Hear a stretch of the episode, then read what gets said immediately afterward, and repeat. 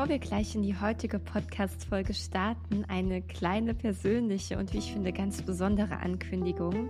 Ein Traum geht in Erfüllung und mein erstes Buch erscheint schon am 22. August im Handel.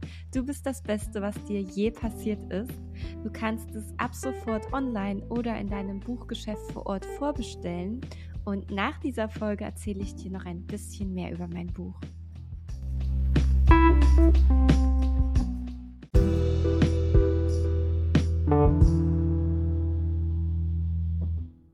Willkommen zu einer weiteren Folge meines Podcasts Glücklich sein. Ich habe heute das Vergnügen, eine echte Knallerfrau vorzustellen. Sie ist Stand-up-Comedian und Social-Media-Star und bekannt für ihre hemmungslose Art, aus ihrem Alltag zu erzählen. Sie ist scharfzüngig, sie ist witzig, sie ist echt. Saskia Fröhlich ist bei mir, um über Glück, Herausforderungen und das Leben als eine der schlagfertigsten Comedians Deutschlands zu sprechen. Lasst uns herausfinden, wie Saskia tickt, was sie erfüllt und wie sie trotz oder gerade wegen ihrer unverblümten Art ein erfülltes und glückliches Leben führt. Schön, dass du da bist, Saskia Fröhlich. Hallo Vanessa, ich freue mich. Ich freue mich auch und ich muss ja sagen, wahrscheinlich ist der Witz echt richtig schlecht. Ich bin auch wirklich nicht witzig, aber dein Name Fröhlich, mein Gott, also du könntest hier richtiger nicht sein. Ja, das stimmt. Also es passt ja echt wunderbar, oder? Aber echt. Saskia, was bedeutet denn Glück und vielleicht auch Fröhlichkeit, Zufriedenheit für dich? Ich glaube, so eine Art Ausgeglichenheit mit sich selbst. Ich glaube also, ich habe vorhin mal so drüber nachgedacht und mir ist so aufgefallen, dass, ähm, es bei mir auf jeden Fall viele Tage gibt, bei denen es an denen es mir vielleicht nicht so, äh, gut geht oder, ähm, wo ich so ein bisschen durchhänge vielleicht auch ein bisschen depressiv, äh, verstimmt bin. Und ich glaube, ähm, was mich dann aber trotzdem glücklich macht, ist einfach die Akzeptanz auch für alle negativen Gefühle in meinem Leben, das einfach zuzulassen und äh, auch zu spüren, wie geht's mir gerade und zu reflektieren, warum war das so, warum ging es mir an dem Tag so, an dem anderen Tag wieder anders und dass man einfach so ein Verständnis für sich selbst hat und für seine Gefühle und dass man irgendwie alles zulässt und ja, ich glaube, das, äh, erfüllt mich dann besonders und macht mich dann auch auf eine Art glücklich, einfach zu wissen, ich bin irgendwie mit mir im Reinen und das ist okay für mich, auch wenn es mir mal nicht so gut geht. Das ist unglaublich wertvoll. War das bei dir schon immer so oder war das früher vielleicht auch mal anders? Oh, also ich weiß gar nicht, wie das früher genau bei mir war. Immer war das auf jeden Fall nicht so, dass ich überhaupt mal so über meine Gefühle genauer nachgedacht habe und auch versucht habe zu reflektieren, wo manche Sachen herkommen. Das hat echt vor wenigen Jahren erst angefangen. Also, als ich so Anfang 20 war, habe ich angefangen, mal zu verstehen, wie ich so ticke und warum ich so ticke, wie ich ticke. Zum Beispiel bin ich ein eher introvertierter Mensch und das habe ich auch erst, äh, eben in diesem Zeitraum erfahren oder, äh, festgestellt. Und das war für mich schon, ähm, so eine Erleichterung, einfach zu wissen oder zu verstehen: „Ah, okay, äh, es gibt einen Grund dafür, warum, äh, ich an bestimmten Tagen einfach keine Lust habe, irgendwie rauszugehen und für mich lieber alleine bin.“ Und, ähm, äh, grad so im im vergangenen Jahr oder seit der Corona-Zeit hatte ich auch viele Phasen, wo es mir nicht so gut ging, wo ich 'n Jobwechsel hatte, wo irgendwie alles sehr anstrengend war mit Umzug und so weiter und so fort. Und da hatte ich echt viele Depri-Phasen, sage ich jetzt einfach mal, und, äh, habe da aber auch sofort versucht, äh, zu verstehen, warum ist das gerade so und habe diese Gefühle einfach zugelassen und das akzeptiert, wie ich gerade schon gesagt habe. Und das hat mir sehr, sehr gut getan, anstatt einfach alles runterzuschlucken und es, äh, zu verdrängen. Also, das versuche ich auf jeden Fall schon seit einiger Zeit nicht mehr zu machen und einfach alles zuzulassen und jedem Gefühl Raum zu geben. Ich bin da ganz bei dir. Ich finde auch, dass jedes Gefühl eine ganz, ganz wichtige Botschaft für uns hat und gerade Traurigkeit, Wut, auch Angst, Enttäuschung, das darf alles sein. Und aus meiner Erfahrung heraus werden die Gefühle eher noch stärker und klammern sich noch mehr an uns fest, wenn wir eben versuchen, sie loszuwerden und wegzuschieben. Ich vergleiche das immer ganz gerne mit so einem Bild von einem Wasserball, den man unter Wasser drückt, ja, wenn wir Emotionen wegdrücken und verstecken wollen. Und es geht am Anfang vielleicht noch ganz gut, aber irgendwann wird es so unglaublich anstrengend. Und wenn dieser Ball dann hochflutscht und wirklich in die Luft hüpft, dann ähm, ist das Ganze ja noch viel auffälliger, sage ich jetzt mal. Nicht nur nach außen, das kann einem ja eventuell noch egal sein, aber auch für sich nach innen hin fühlt es sich dann, finde ich, noch viel krasser an. Und insofern bin ich da ganz bei dir, dass wir ähm, da wirklich alles zulassen dürfen und dann einfach schauen, hey, woher kommt es eigentlich gerade? Was brauche ich jetzt? Was würde mir jetzt gut tun? Was sind denn Dinge, die dir dann gut tun in solchen Momenten? Ähm, was machst du, um dich wieder wohler und mehr im Gleichgewicht zu fühlen? einfach was für mich tun, wo ich weiß, äh, das tut mir grade gut. Also, wie gesagt, ich bin ein eher introvertierter Mensch und, äh, ich ich brauche auch einfach Zeit für mich alleine. Und grad wenn ich dann Zeit für mich alleine habe, ähm, weiß ich, jetzt habe ich die Möglichkeit, äh, 'n bisschen runterzukommen und über alles nachzudenken und wieder so Energie zu tanken und ja wieder einfach bereit und offen zu sein für neue Dinge und, ähm, auch natürlich über alles nachzudenken. Also, jetzt nicht zu zerdenken, also, das versuche ich auch zu vermeiden. Jetzt nicht irgendwie über jede Kleinigkeit nachzudenken: „Oh, was habe ich da gesagt? Was habe ich hier gemacht? Das hätte ich anders machen sollen.“ Das versuche ich nicht, aber einfach mir so das Bewusstsein zu schaffen, äh, was ist da passiert in in der Vergangenheit? Was in den letzten Tagen vorgefallen? Äh, warum ging es mir da schlecht? Wie habe ich mich verhalten?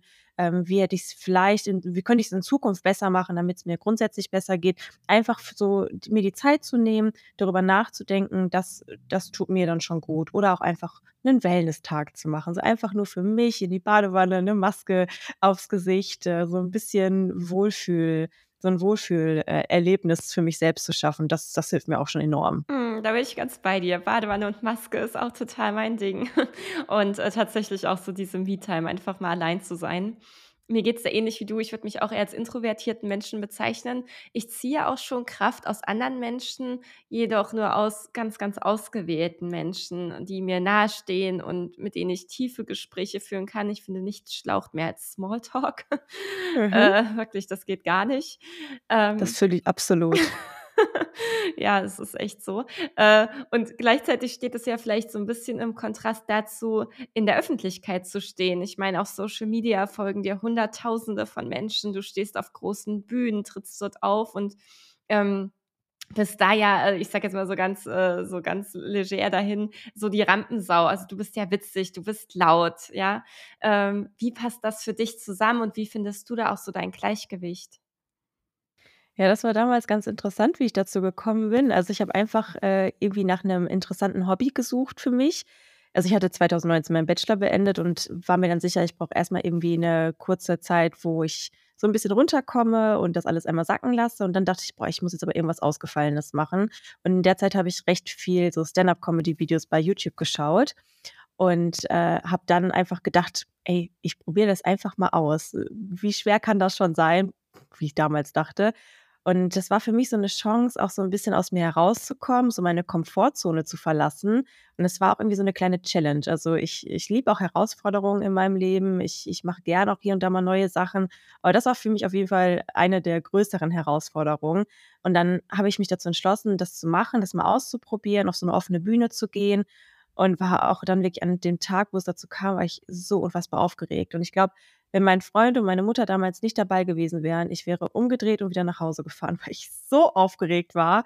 Vor allem, weil ich auch nicht wusste, was sind da f das ist auch so 'ne Sache. Also, ich wenn ich an 'nen neuen Ort komme, zum Beispiel auch wenn ich irgendwo 'n 'n Projekt habe oder 'n Dreh oder was auch immer, dann bin ich immer sehr aufgeregt oder so also, dieses Introvertierte kommt dann sehr raus, weil ich weiß nicht, wo liegt dieser Ort? Wie komme ich da genau hin? Was arbeiten da für Menschen? Und, ähm, das war halt an dem Tag auch so, dass ich halt überhaupt gar nicht wusste, wie wie funktioniert das überhaupt alles? Äh, wie wie ist der Ablauf an dem Abend? Und im Endeffekt war das alles dann relativ entspannt, aber grad diese Aufregung, die zieht sich halt bis heute durch. Also, überall, wo ich irgendwie neu in 'nen Auftritt habe, wo ich dann in 'ne Stadt fahre, die ich noch nicht kenne, 'ne Location, die ich noch nicht kenne, bin ich immer so 'n bisschen, äh, ja, vorher sehr nervös und aufgeregt und, äh, habe halt so 'n bisschen so so 'ne kleine Angst spielt dann mit.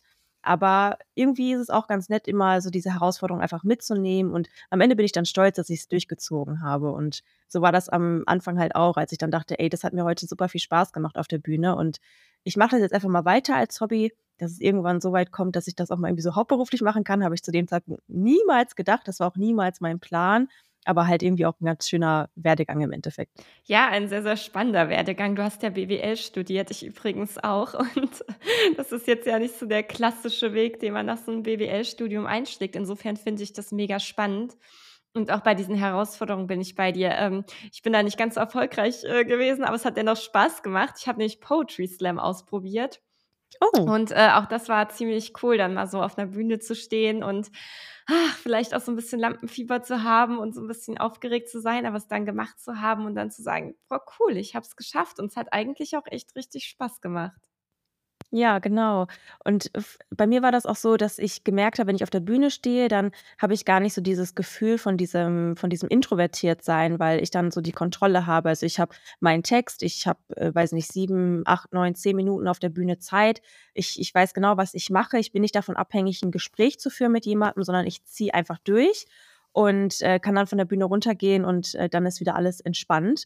Und, äh, bin halt nicht so auf so spontane Situationen angewiesen, wie zum Beispiel Smalltalk oder so. Das finde ich halt äh, ist noch mal so 'n Unterschied zu dem, wie ich wie man wie ich vielleicht auch privat drauf bin. Weil wenn ich privat auf fremde oder neue Menschen treffe, dann bin ich da auch viel zurückhaltender als auf der Bühne, weil auf der Bühne habe ich halt die Kontrolle und Mhm. bin, wie gesagt, nicht abhängig von irgend 'nem Gespräch oder Gesprächsleitfaden oder Ähnlichem. Ja, ah ja, spannend. Ich finde, wie du das jetzt auch beschrieben hast, so dein Sein auf der Bühne, dass das auch ganz viele Aspekte so von Flow hat. Das ist ja so 'n Buzzword-Begriff, aber ich finde, das hat schon was. Ähm, Flow ist ja 'ne ganz, ganz wichtige Komponente im Glücklichsein und das heißt ja eigentlich, dass wir uns, äh, verlieren in einer Sache, die wir machen im positiven Sinne, dass alle anderen Gedanken wegfallen und wir da ganz sind und uns ganz auf diese eine Aufgabe einlassen und diese Aufgabe weder über noch unterfordert. Und ich finde das richtig, richtig schön, dass du das da drin erlebst. Und gleichzeitig meintest du ja, davor bist du ja schon auch immer aufgeregt und nervös.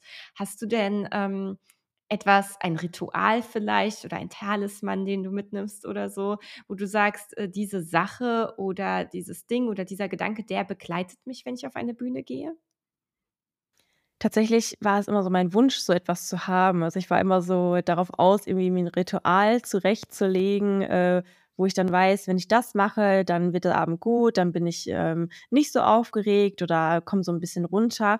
Aber ich muss sagen, bis heute, äh, ist es noch nicht dazu gekommen, dass ich irgendwie herausgefunden habe, was könnte das für 'n Ritual sein oder was ist genau der richtige Weg für mich, um vorher vielleicht 'n bisschen weniger aufgeregt oder ängstlich zu sein. Ähm, was, äh, ich jetzt in den letzten bei den letzten Malen immer ausprobiert habe, waren einfach Bachblütenpastillen, die Mhm. so, ja, 'n bisschen beruhigend wirken. Das hat mir schon richtig geholfen, wenn ich gemerkt habe: „Oh, jetzt grad geht mein Herz richtig ab und, äh, ich bin richtig aufgeregt und nervös“, dann versuche ich mich wieder so 'n bisschen damit runterzubringen. Und es hat bisher auch immer ganz gut geklappt. Dann war ich so 'n bisschen beruhigter und konnte etwas entspannter an die Situation herangehen. Aber ansonsten lasse ich einfach immer alles auf mich zukommen und gucke, was passiert, weil ich im Endeffekt ist eh immer alles anders. Ich treffe immer auf neue Leute, auf neue Situationen, auf neue Bühnen, neues Publikum, neue Veranstalter. Und irgendwie da so 'ne richtige Vorbereitung zu finden, ist schwierig, finde ich. Mhm, aber ist ja auch total cool, wenn du sagst: „Hey, das funktioniert für mich und, äh, es scheint ja ganz gut zu funktionieren.“ Dieses drauf einlassen ist ja was ganz, ganz Wertvolles. Ich hatte witzigerweise grad, äh, bevor wir jetzt hier gesprochen haben, ein, äh, Interview mit Miriam Lange und, äh, das wird zu 'nem ganz anderen Zeitpunkt erscheinen als jetzt unser Gespräch. Insofern ist das für die Hörer und Hörerinnen vielleicht etwas verwirrend. Aber, ähm, da ging's auch ganz stark um dieses sich darauf einlassen, was jetzt eigentlich kommt und einfach mal gucken und mit dem Moment mitgehen und diese Erwartungen, die man an sich selbst hat oder die Erwartungen, die von außen kommen, mal gehen zu lassen, weil dadurch nehmen wir uns auch ganz, ganz viel Druck. Ja, das stimmt auf jeden Fall. Das habe ich das spüre ich auch bis heute noch. Also, bis heute ist immer dieser diese diese dieser Druck und diese Erwartungshaltung von den anderen bei mir immer sehr präsent und ich versuche immer mehr, das beiseite zu schieben und einfach mich darauf zu konzentrieren, dass ich grade hier bin und es jetzt für mich einfach um mich geht und ich habe jetzt hier heute Abend einen Auftritt und, will mich nur darauf konzentrieren, was mein Fokus ist und nicht darauf, was vielleicht andere von mir erwarten, dass die denken, wenn ich jetzt mit denen im Backstage bin, dass man schön Smalltalk oder so macht. Das ist einfach, dass ich dass ich mir den Druck selber nehme und wenn ich die Zeit brauche, auch mal in 'nen anderen Raum gehe und so 'n bisschen runterkomme und für mich bin, wenn es die Location oder die Möglichkeiten halt auch eben hergibt. Ähm, und ja, dass ich einfach mich auf mich konzentriere und dann nicht unbedingt auf andere. Das klingt immer so 'n bisschen egoistisch, aber ich glaube, im Endeffekt ist es das gar nicht. Man hat immer so 'n bisschen Angst davor, aber ich glaube, dass andere oder fremde Menschen dann auch nicht negativ darauf reagieren, sondern vielleicht eher das cool finden, dass da 'ne Person vor denen steht, die jetzt auf ihre Bedürfnisse hört und dem nachgeht. Absolut, ich bin da ganz bei dir. Ich würde das exakt so unterschreiben und du tust ja in dem Moment auch niemandem weh oder du schadest ja niemanden, indem du auf deine Bedürfnisse achtest. Im Gegenteil, du bringst dadurch ja viel mehr Kraft und Fokus in die Aufgabe, die es grad zu erledigen gilt. Richtig, genau. Das ist ja eben auch das Wichtige, also dafür bin ich ja da. Also, jetzt, wenn wenn wir von Auftritten reden, dann ich fahre ja dahin, um zu arbeiten und darauf will ich mich auch fokussieren und alles andere ist halt irgendwie nur so 'n so 'n Nebenfaktor und der aber nicht so, äh, ja also nicht ganz im Vordergrund steht. Und das ist natürlich auch mal nett, sich mit anderen zu unterhalten, aber wenn mir wirklich nicht danach ist, dann ist es einfach so, dann muss ich das für mich akzeptieren. Dann müssen andere das natürlich auch akzeptieren und ja, dann, äh, fokussiere ich mich auf das, was vor mir liegt und mache meinen Job und, äh, alles andere muss dann mal beiseite gelegt werden. Gab es denn trotzdem schon mal Situationen in deinem Leben, vielleicht auch als du dich wirklich so für diese Karriererichtung entschieden hast, wo du auf Erwartungen von anderen gestoßen bist, die du enttäuschen musstest? Also, wie haben denn zum Beispiel deine Eltern oder generell wie hat dein Umfeld auf deine Entscheidung reagiert? Oh, eigentlich sehr gut bis überrascht. Ähm, ich glaube, keiner hat damit gerechnet, dass ich das machen würde. Ich muss dazu sagen, durch das ich halt eher 'n introvertierter Mensch bin, war ich damals auch nie der Klassenclown. Also, man denkt, glaube ich, immer, dass so Stand-up-Comedians, die auf der Bühne stehen, auch damals schon die Lustigen in der Schulklasse waren. Das war bei mir überhaupt gar nicht so. Also, ich war früher schon schlagfertig, würde ich sagen, und hatte immer mal irgendwie 'n sarkastischen Spruch auf Lager, aber es war nie so, dass ich mir Mühe gegeben habe, jetzt alle anderen zum Lachen zu bringen oder wollte mich damit in den Vordergrund stellen. Das war nie so. Als ich mich dann dazu entschieden habe, Stand-up-Comedy zu machen, war das erst mal für mich selbst auch 'ne Überraschung. Also also von heute auf morgen dachte ich mir: „Ja, ich mache das jetzt einfach mal, ich probiere das aus.“ Das war nicht so 'n langer Plan oder so, sondern irgendwie von jetzt auf gleich habe ich das entschieden. Und, äh, als ich dann so meinem Umfeld davon erzählt habe, waren alle so: „Oh, echt? Du willst Stand-up-Comedy machen? Krass, hätte ich niemals gedacht.“ Und meine Mutter war auch sehr überrascht, fand das aber auch gleich gleichermaßen cool, dass ich, äh, so etwas ausprobieren möchte und, äh, fand das dann noch umso besser, meinen 1. Auftritt auch mitzuerleben und ist seitdem auch mein größter Fan. Also, äh, von daher habe ich da eigentlich, ja, nur positive Rückmeldungen. Also, grad von meinem persönlichen Umfeld verspüre ich, was das angeht, auch überhaupt gar keinen Druck. Also, da wird mir eher der Druck auch genommen, wenn's mir mal irgendwie mit Stand-up-Comedy grad nicht so gut geht oder wenn ich 'n schlechten Auftritt hatte, da, ähm, finde ich dann eher 'n offenes Ohr und, äh, nicht so diese Erwartungshaltung: „Hey, beim nächsten Mal muss besser sein.“ Also, das auf gar keinen Fall. Ja, du bringst in deinem Humor ja ganz, ganz viele Menschen zum Lachen. Ich muss sagen, ich, äh, feiere deine Reels auch total. Äh, welche Rolle spielt denn für dich Lachen und Humor privat und was bringt dich so zum Lachen? Oh, ich glaube, mich bringt echt ganz absurder Humor zum Lachen. Also, grade wenn ich zu Hause mit meinem Freund bin, das das spitzt sich manchmal so zu, das kann ich, glaube ich, gar nicht in Worte fassen, was wir wie wir da rumalbern. Ähm, aber das ist meistens so Situationskomik einfach. Und ansonsten, was ich sehr gerne mag und was ich ja auch auf der Bühne und auch in meinen Videos, ähm, ähm, ja quasi darstelle, ist so sehr trockener Humor, einfach so 'n bisschen derber, so 'n bisschen frech vielleicht auch. Und ich glaube, viele beschreiben das immer so als schlechte Laune, so Schlechte-Laune-Humor. Ähm, das ist auch das, was mich abholt. Also, wenn andere wenn ich andere sehe, die ähn die das ähnlich machen oder ähnlichen Humor haben, da bin ich immer ganz vorne mit dabei. Also, äh, ja oder irgendwelche absurden Sachen. Das das finde ich auch ganz, ganz, ganz gut. Sehr cool. Und, äh, du, äh ja, dieser Schlechte-Laune-Humor, ich muss sagen, der holt mich da auch total ab. Und was mich auch abholt und ich glaube, das ist etwas ich weiß nicht, ob du das bewusst machst oder unterbewusst, unterschwellig. Ich habe den Eindruck, dass du durch deinen Humor gleichzeitig trotzdem Werte vermittelst. Also, zum Beispiel, wenn du deine Kochrezepte zeigst, dann geht es ja oft darum, dass du mit Fleischersatz arbeitest, weil ich stelle jetzt mal die Vermutung an, dass du Vegetarierin oder Veganerin bist. Ähm, welche Rolle spielt denn für dich, ähm, das deine Werte auch in deinen Humor und in deine Arbeit mit einfließen zu lassen?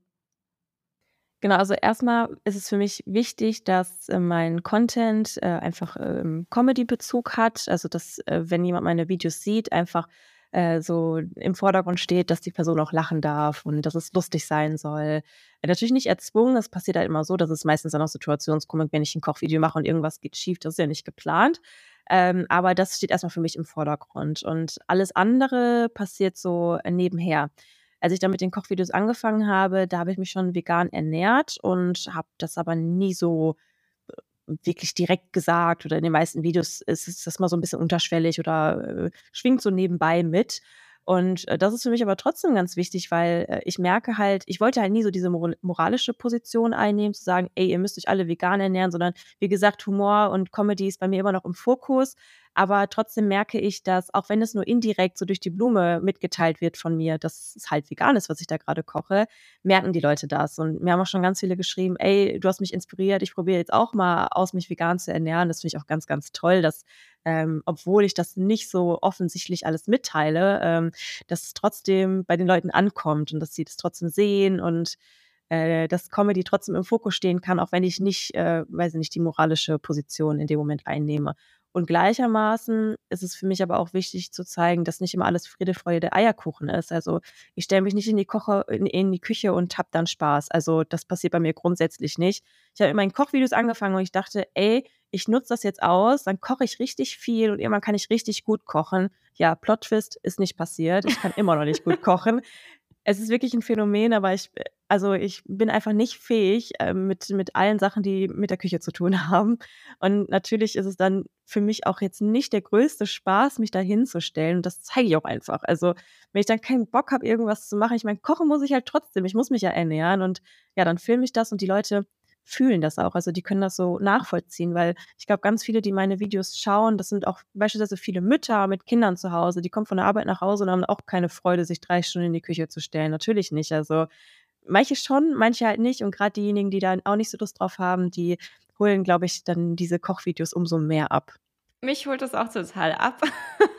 Also, ich muss sagen, ab und an koche ich schon ganz gerne, wobei Kochen noch lieber als Backen. Backen geht mir meistens so richtig in die Hose. Das bedeutet aber auch, dass deine Videos, äh, nicht gescriptet sind, die passieren einfach so? Genau, also grade die Koch und die DIY-Videos, die ich drehe, die sind nicht geskriptet, beziehungsweise klar, ich überlege mir halt vorher, was ich kochen möchte oder was ich was für 'n B DIY-Projekt ich machen möchte, aber, ähm, alles andere, also das, was ich sage, das ist dann nicht geskriptet. Das passiert einfach, weil es ist ja auch ich kann das ja nicht alles planen. Also, ich weiß ja nicht weiß nicht, ob mal irgendwie 'n Wasser überkocht oder mir irgendwas anbrennt. Also, ne, das ist, wie gesagt das provoziere ich ja nicht, sondern das passiert halt einfach und das finde ich halt auch eben, äh ist selbst das Lustige also, ich finde selbst, dass das eben die die lustigen Situationen dann ausmacht. Ähm, ich habe ja noch ein paar andere Videos, beispielsweise ich habe ja dieses Format „Ich als“ in Klammern „Beruf“ und stelle dann irgendwelche Berufe dar. Das ist natürlich geskriptet. Also, das mache ich dann nicht so spontan, sondern überlege mir da vorher konkret, was ich dann sagen möchte.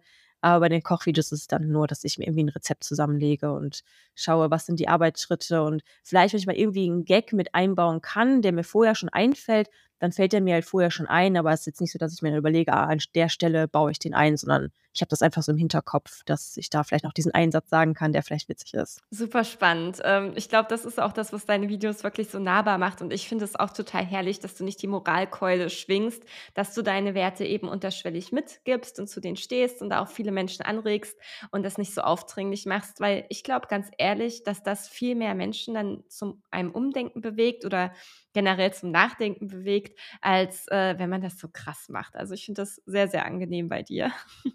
Wollte ich mal kurz Ja, kurz loswerden.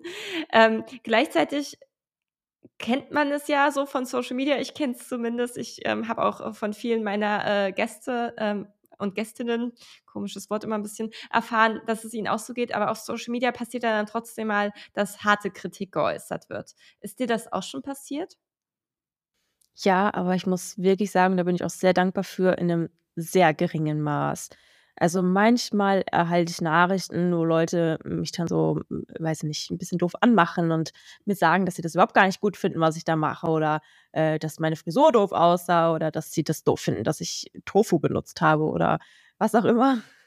Aber das kommt echt gar nicht so nah an mich ran, muss ich sagen. Also, als ich angefangen habe mit Social Media, da also, wie gesagt, diese Hate-Kommentare, die sind bei mir einfach so, so, so super wenig und a als ich dann angefangen hatte mit Social Media, da war das halt auch nicht so präsent, dass es Leute gibt, die das überhaupt gar nicht mögen, was ich mache.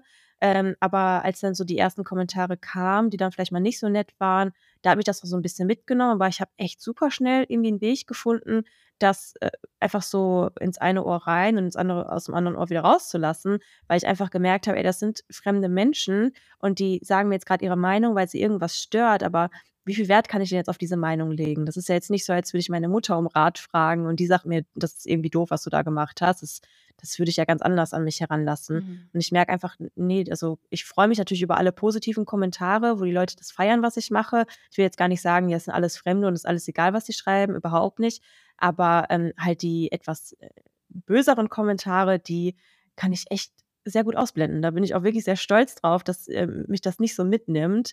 Und ich hatte, glaube ich, bisher auch nur ein Video, wo wirklich alle Leute ausgerastet sind. Da habe ich so 'ne vegane Carbonara gemacht und Carbonara wird ja eigentlich mit Ei zubereitet und ich habe dann halt so Hafersahne benutzt. Es hat halt im Endeffekt geschmeckt wie Carbonara, aber ja, es war keine klassische Carbonara und da sind alle Leute drunter ausgerastet. Aber ich finde das einfach lustig. Also, das war für mich wirklich einfach eher amüsant, als dass mich das runtergezogen hat. Okay, sehr gut. Finde ich 'ne richtig coole und gesunde Einstellung und hilft natürlich auch, ja, bei dir, die du ja so sehr in der Öffentlichkeit dann schon gewissermaßen stehst. Und du hast da jetzt ja auch schon ganz, ganz viel erreicht. Ich meine, du bist riesengroß auf Social Media, du stehst auf diesen großen Bühnen. Was sind denn beruflich jetzt noch so deine Ziele und Pläne und was können wir vielleicht auch noch von dir erwarten oder worauf können wir uns noch freuen? Also, mein 1. berufliches Ziel ist eigentlich erst mal weitermachen mit allem und auch so 'n bisschen schauen, wo das hinführt, weil so hat das alles auch angefangen. Also, dieser, ich sage jetzt mal Anführungszeichen Erfolg, ähm, ist ja auch nicht gekommen, weil ich das erzwungen habe oder weil ich das geplant habe. Das kam einfach so es kam einfach so. Also, es es war halt eher zufällig. Ich habe irgendwann angefangen mit diesen Kochvideos und die das 1. Video ist viral gegangen. Ich habe nicht damit gerechnet und habe dann weitergemacht und habe dann mehr und mehr Zuschauer bekommen.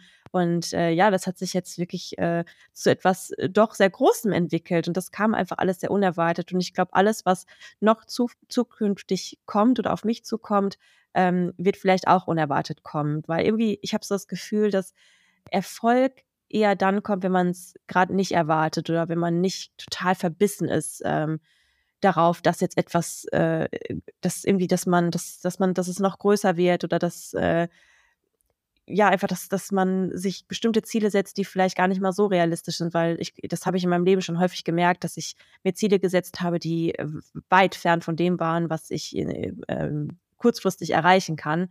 Und irgendwie habe ich da noch mehr Freude, wenn ich jetzt nicht so, äh, ein bestimmtes Ziel vor Augen habe, dann aber zu sehen, dass ich trotzdem was erreiche. Nichtsdestotrotz habe ich natürlich trotzdem Ziele. Beispielsweise, was Stand-up-Comedy angeht, ähm, würde ich irgendwann natürlich gerne 'n Soloprogramm haben und dann wirklich auf Tour gehen und meine eigene Show und dass die Leute, die mir auch schon auf Social Media folgen, dann die Möglichkeit haben, mich live zu sehen und dass dann wirklich da Publikum sitzt, die echt nur für mich gekommen sind. Das ist echt schon, äh, 'ne sehr, sehr, sehr schöne Vorstellung und das ist auf jeden Fall auch was, worauf man hinarbeiten kann. Also, das ist jetzt nicht wahnsinnig unrealistisch, aber nichtsdestotrotz, ähm, lasse ich mir so 'n bisschen Zeit und versuche nicht so irgendwas zu erzwingen oder jetzt ganz, ganz schnell und damit es irgendwie dann am Ende doch nicht so gut wird, sondern ich will auch, dass dass es schön wird und dass es 'n schöner Weg wird bis dahin und dass, wenn es dazu kommt, dass es dann auch von vorne bis hinten für mich perfekt ist und ich mich damit wohlfühle und ja. Genau. Und den Weg dahin auf jeden Fall auch genießen. Ja, das ist ganz wichtig, auf jeden Fall. Und alles auch wahrnehmen und immer auch die kleinen die kleinen, äh, erreichten Ziele, äh, immer immer mitkriegen. Also, ich freue mich auch immer, wenn irgendwie zum Beispiel jetzt auf, äh, TikTok bin ich grade bei, ich glaube, 798.000. Ich freue mich halt, wenn dann die 700.000 da steht und noch mehr Leute mir folgen und meine Videos schauen. Also, das sind auch schon so kleine Steps, die mir immer sehr viel Freude bereiten. Sehr schön. Und, äh, du meintest, dass du in der Vergangenheit schon Momente hattest, wo du dir vielleicht sehr, sehr große Ziele gesetzt hast, die kurzfristig nicht zu erreichen waren und dass das dann auch gewissermaßen zur Enttäuschung oder Frustration geführt hat.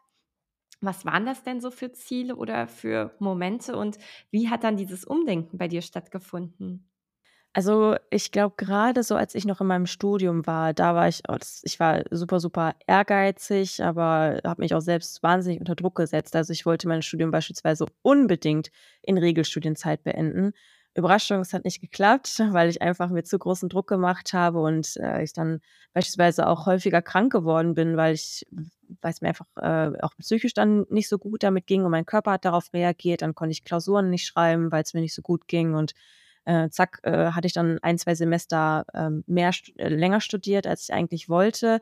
Und das war schon so doof für mich, weil ich wollte das unbedingt und ich wollte irgendwie meinem Umfeld zeigen: „Ey, ich kann das und, äh, ich mache das richtig gut und ich mache das vielleicht sogar besser als andere“, was im Endeffekt völliger Quatsch ist. Also, jeder braucht seine Zeit und ich habe auch gemerkt, es ist überhaupt gar nicht schlimm, auch wenn ich, weiß nicht, noch 2 Jahre länger studiert hätte oder mir noch mehr Zeit genommen hätte. Ich habe einfach gemerkt, ich muss meinen Weg so schnell gehen, wie ich ihn gehen möchte. Und wenn ich dann irgendwie was nicht erreiche, was ich eigentlich in der Zeit erreichen wollte, auch dann ist das kein Weltuntergang.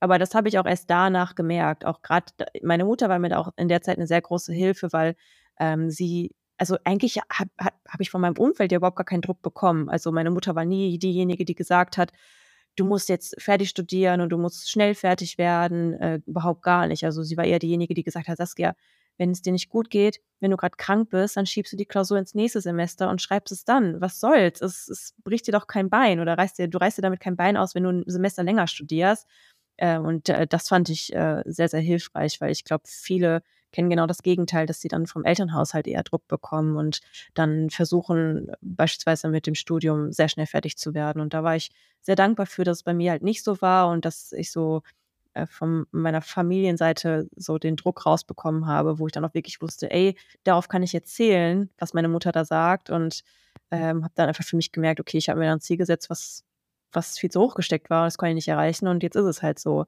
Und, äh, ja, seitdem habe ich so, äh, 'n schnelleres Gefühl von Akzeptanz, wenn ich merke, ich ich habe mir jetzt irgendwie 'n Ziel gesetzt, was ich nicht erreichen kann. Das ist dann auch okay. Ich setze mir einfach 'n bisschen mehr Zeit äh, ich setze 'n bisschen mehr Zeit dafür ein und dann passt es auch. Wenn's erst in 1, 2 Monaten oder 'nem Jahr der Fall ist, dann, äh, ja dann ist es halt erst, äh, 'n bisschen später so, dass ich das Ziel erreiche. Aber es ist halt auch nicht schlimm. Also, man muss einfach so selbst den Druck rausnehmen und auch fragen: „Wo kommt der Druck her? Von sich selbst oder vom Umfeld?“ Beides muss nicht sein. Also, äh, weder vom Umfeld noch von sich selbst, sondern man braucht einfach keinen Druck in seinem Leben. Ja, ich bin da total bei dir. Ich habe auch sehr ähnliche Erfahrungen gemacht. Also, meine Eltern haben mir auch gar keinen Druck gemacht. Ähm, im Gegenteil, die meinten auch eher immer so: „Ja, Vanessa, mach doch mal langsam, du bist doch schon richtig gut.“ Und dieser Druck kam auch aus mir und ich hatte eben auch den Anspruch, ja, Regelstudienzeit und möglichst gute Noten und, und, und. Und, äh, bin dann auch sehr oft krank geworden. Also, unser Körper, der sendet uns dann ja ganz klare Signale. Auch der Geist sendet ganz klare Signale, wenn wir uns häufig gestresst fühlen, wenn wir häufig traurig sind oder genervt, gereizt auf unser Umfeld reagieren. Und ich habe dann jedes Mal gemerkt, wenn ich ein Ziel erreicht habe, dann hat mich das kurze Zeit in diesem Moment vermeintlich glücklich gemacht. Also, ich hatte dann ein Hochgefühl und das ist aber sehr schnell dann, ähm, wirklich in den Keller gestürzt. Und dann kam dann häufig, ähm, die äh, eine gewisse Leere, Anspannung ist abgefallen. Gerade auch in den Semesterferien war ich dann besonders häufig krank, konnte die dann auch gar nicht genießen. Und das hat mir dann auch so 'n bisschen gezeigt: „Ja, okay, du kannst Ziele erreichen, aber das fühlt sich häufig gar nicht so richtig gut an oder zumindest nicht so dauerhaft gut an, wie du's dir vielleicht vorher ausgemalt hast.“ Und insofern glaube ich, ist das 'ne ganz, ganz wichtige Erfahrung, die wir gesammelt haben, dass, äh, egal ob etwas klappt oder nicht, es uns in unserem Lernprozess unterstützt und uns dabei hilft, auch mal selbst den Druck rauszunehmen und in die Akzeptanz zu gehen und zu sagen: „Hey, ja, Ziele sind wichtig, weil die schenken vielleicht Fokus und so weiter.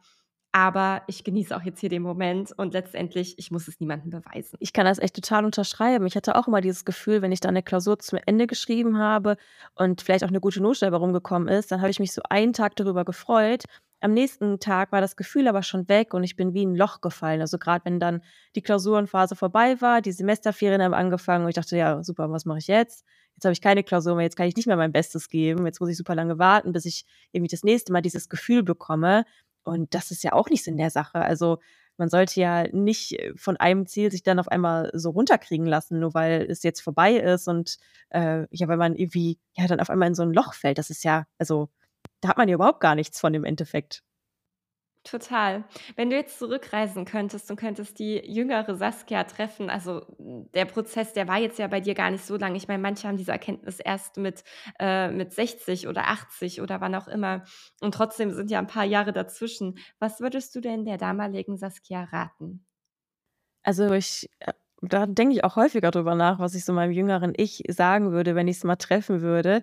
Ähm, wenn wenn ich jetzt mal die sechzehnjährige Saskia nehme, ähm, dann würde ich ihr auf jeden Fall sagen, dass sie so 'n bisschen runterkommen soll und mal 'n bisschen langsamer machen soll und auch Zeit für sich nehmen soll und nicht immer nur denken soll: „Was denken grad die anderen über mich?“ Und, äh, so die Erwartungshaltung aller anderen zu erfüllen und sich selbst dabei in den Hintergrund zu rücken, ähm, auf keinen Fall, sondern einfach, äh, sich selbst wahrzunehmen und im Hier und Jetzt zu sein, alles wahrzunehmen, was passiert und alle Gefühle zuzulassen, was ja bei mir auch erst, äh, so, wie gesagt, Anfang 20 angefangen hat, dass ich das alles so für mich reflektiert habe, was in meinem Kopf vorgeht und wieso, weshalb, warum, äh, etwas in meinem Kopf, äh, rumspukt und, ähm, dass sie das einfach so wahrnimmt und nichts runterschluckt, also, nichts verdrängt und, ähm, auch mit anderen Personen darüber redet. Also, nicht so sich zurückzieht, sondern einfach auch, ähm, sich öffnet und, äh, dann einfach schaut, was äh, wie gut es tun kann, wenn man wenn man mit anderen Personen darüber redet oder wenn man vielleicht auch mal 'n Rat erhält, der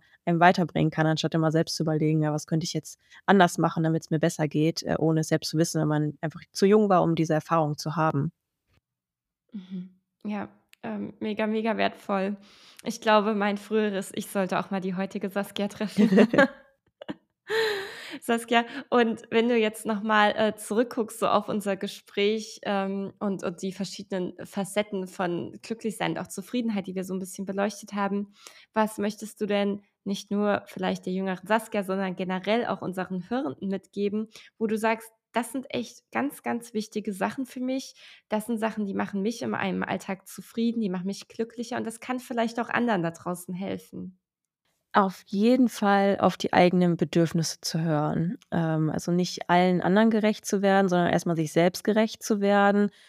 Ähm, ja, erst mal an sich selbst zu denken, auch wenn es vielleicht manchmal egoistisch wirkt oder man denken könnte, dass es jetzt egoistisch ist, erst mal an sich selbst zu denken. Aber ich glaube, das ist einfach unfassbar wichtig, weil bevor man nicht mit sich selbst im Reinen ist und, ähm, selbst weiß, wie man tickt und warum man so tickt, kann man auch keinem anderen gerecht werden. Also, man muss ja auch anderen gegenüber seine Bedürfnisse äußern und, äh, dann einfach seine Grenzen klarmachen. Zum Beispiel, wenn ich jetzt auf mein Introvertiertsein, ähm, beziehe, dass ich einfach anderen Leuten das erst mal irgendwie kommuniziere: „Leute, wundert euch nicht, fragt mich nicht, warum ich so still bin, warum ich nicht mich am Get Gespräch beteilige. Fragt mich nicht, ob ich schüchtern bin, sondern das ist einfach ich bin einfach so, ich ticke einfach so, ich bin introvertiert.“ Und dass, äh, andere dann auch 'ne Akzeptanz dafür haben oder verstehen, was hat die Person grad für Bedürfnisse.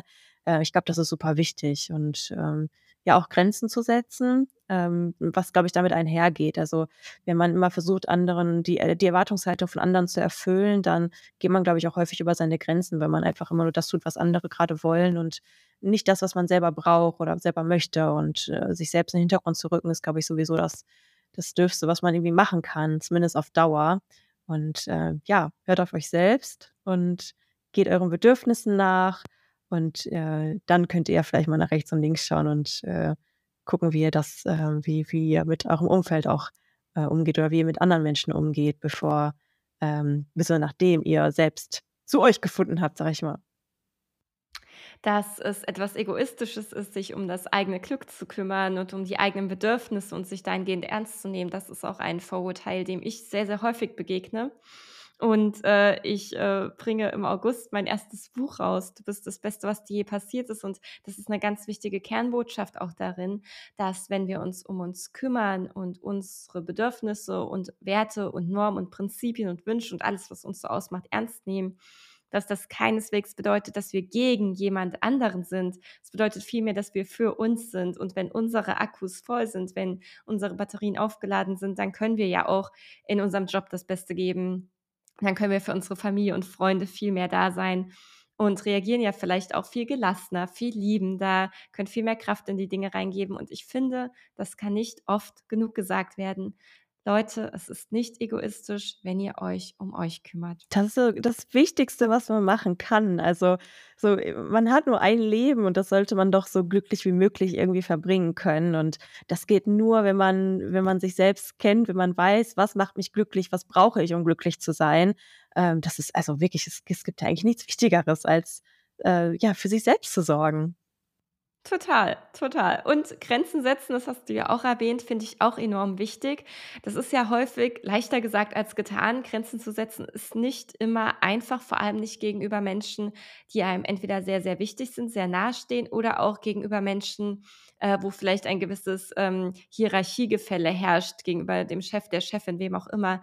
Was hilft dir denn dabei, gesunde Grenzen zu setzen? Also, wie setzt du das praktisch um? Vernünftige Kommunikation, sage ich erst mal, weil also, ich merke das zum Beispiel in meiner Beziehung, dass, ähm ich ich bin auch 'n Mensch, der vielleicht schnell mal reizbar ist. Also, ich bin eher 'n Mensch, der reizbar ist. Und, ähm, dann, wenn wenn mir irgendwas nicht passt, äh, auch selbst wenn's Kleinigkeiten sind, dann war das, äh, bisher oder, ähm, bis vor kurzer Zeit auch noch so, dass ich das dann einfach so rausgesagt habe, so ganz direkt und vielleicht auch so 'n bisschen schroff und nicht so nett, wie's vielleicht hätte sein sollen. Aber ich habe dann nicht so mitgeteilt, warum ich das gerade doof finde, wie es halt gerade ist, sondern habe einfach nur gesagt, das ist doof und ich will, dass es anders ist. Ähm, aber ich habe dann gemerkt, dass es viel einfacher ist und viel mehr Verständnis dafür da ist, wenn ich ähm, erkläre, warum ich eine Situation gerne anders haben möchte oder was mir das gibt, was dass eine Situation anders ist ähm, oder dass ein Verhalten oder weiß ich nicht, also, ihr, auf alles bezogen. Ähm, wenn, wenn jetzt irgendwas zum Beispiel, ich, ich breche es jetzt mal runter auf irgendwas im Haushalt, wenn man jetzt nicht alleine lebt, sondern mit einem Partner oder einer WG oder was auch immer und irgendwas passiert, was man, was einem gerade nicht passt, es bleibt irgendwas liegen und einen stört das, dass man nicht einfach nur sagt, ey, räum das weg, mich nervt das, sondern dass man vielleicht auch klärt, warum ist das gerade so und was nervt mich daran und ähm, warum möchte ich, dass es anders ist, dass man auch nicht, also dass man nicht einfach nur sagt, ey, mach das jetzt anders, sondern dass dann die andere Person auch eine Möglichkeit hat zu sagen, ey, ich habe bisher noch nicht drauf geachtet und mir ist es egal aus den und den Gründen, dass man vielleicht auch einen Kompromiss findet oder einfach äh, ja schneller ein Verständnis dafür da ist, warum man gerade etwas anspricht und wie man das auch anspricht. Äh, ich glaube, dass einfach, dass man einfach offen und ehrlich sagt, wie ich auch gerade schon meinte, Bedürfnisse mitteilen, ähm, damit andere Personen einfach besser verstehen, was in einem vorgeht und wie man tickt und warum man so tickt. Und dann kann man, glaube ich, alles irgendwie viel besser nachvollziehen. Und äh, als wenn man, weiß ich nicht, irgendwie einfach immer nur direkt sagt, was, wie man gerade etwas haben möchte. Ich weiß gerade überhaupt gar nicht, ob man mir irgendwie folgen kann. Ich, ich hoffe schon. Total. Also einfach, kurz gesagt, Bedürfnisse einfach kommunizieren, ähm, wenn es auch äh, Personen sind, die einem nahestehen, das offen und ehrlich ansprechen, warum wieso, weshalb es einem so geht, wie es einem geht und äh, das, ja, dass man, wenn man sich selbst kennengelernt hat, wenn man selbst weiß, ich, ich brauche das und das in meinem Leben, damit es mir gut geht, dass andere das auch wissen, ähm, damit ja man einfach Kompromisse schaffen kann, damit man so näher oder besser miteinander leben kann auch. Ich konnte dir sehr, sehr gut helfen. Gott sei Dank. Finde, das waren und ich finde, das waren wirklich ganz, ganz wichtige Impulse, die du damit gegeben hast. Diese ganzen Stichwörter Bedürfnisse, Grenzen, Kommunikation sind mir auch extrem wichtig. Und ich muss sagen, ich finde auch unsere Kommunikation total schön. Ich finde, dieses Gespräch hat ganz, ganz viel Tiefe und ich glaube, dass unsere Zuhörenden unglaublich viel aus dem mitnehmen können, was du sagst. Und genau aus diesem Grund würde ich auch am liebsten ewig weitersprechen. Leider ähm, bemühe ich mich immer, die äh, Podcast-Folgen nicht ganz ausarten zu lassen, weil letztendlich haben wir ja alle nur begrenzt Zeit und ich überlege immer, wann höre ich Podcasts. Das ist dann häufig beim Kochen oder Wäsche zusammenlegen oder so. Und meistens ähm, ja, nimmt es bei mir nicht mehr als 45 Minuten im Anspruch. Und deswegen ist das dann auch immer so mein interner Richtwert. Daher, liebe Saskia, ähm, nochmal für dich so, was ist denn eine letzte Sache, die du vielleicht gerne noch loswerden möchtest und was du uns noch mit auf den Weg geben willst zum Thema Lebensglück? Nichts in sich reinfressen, alles zulassen, was an Gefühlen aufkommt, das auch reflektieren und zu verstehen, äh, ja, warum sind diese Gefühle gerade da? Was, was geht in mir vor? Was lösen die auch aus? Welche äh, physischen und psychischen äh, Belange gehen damit einher, dass man einfach so ein bisschen reflektiert und sich besser versteht und auch in Zukunft dann weiß, ey, wenn es mir nochmal so gut geht, wie es mir gerade geht, wenn es zum Beispiel in einer schlechten Phase ist, dass man dann auch schneller und besser weiß, was kann ich machen, damit es mir besser geht. Sehr schön. Das unterschreibe ich. Ich danke dir für deine Worte. Ich danke dir für deine Zeit. Es war sehr, sehr schön, dass du da warst. Ja, ich habe mich auch sehr gefreut. Dankeschön.